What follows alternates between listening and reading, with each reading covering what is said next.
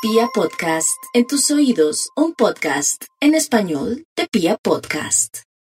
Un saludo muy especial para nuestros queridos oyentes. Lo primero que tengo que contarles es que la luna está en su fase menguante y trata de un periodo perfecto para meternos allá en nuestros propios laberintos en aras de restaurar, de equilibrar y de armonizar. No precisamente es la época para emprender con el alma las cosas, sino más bien para corregir lo que ya existe, para ajustar lo que ya tenemos a mano y para encontrar los cauces que nos permitan armonizar con aquello que la vida nos ofrece. La fase menguante es ideal para la reconciliación y la reconciliación es armonizar con los que vivimos, armonizar con los que trabajamos, armonizar en el entorno en el cual nos desenvolvemos en el día a día, armonizar con los sitios a los cuales acudimos, pero también armonizar con esa persona tan importante con la que nosotros convivimos y que es una desconocida a lo largo de la vida que es con nosotros mismos. Así que hay que armonizar con nosotros, observar en qué pensamos, dónde colocamos la cabeza, porque de eso depende nuestra felicidad y nuestro bienestar. No podemos permitir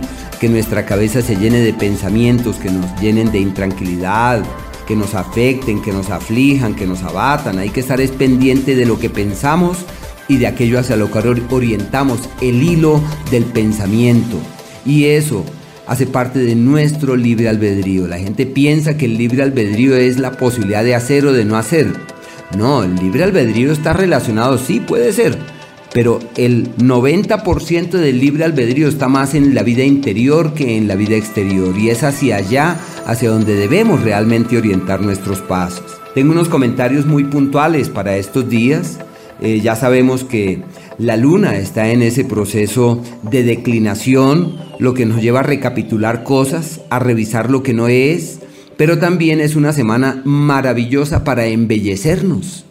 Y embellecernos no solamente es la belleza física, la belleza del alma, la belleza de la palabra, la belleza de la actitud, eh, el hecho de que nosotros no solamente tengamos la idea de que eso es así, sino que aparte de eso hagamos todo lo posible para ser fuente de armonía.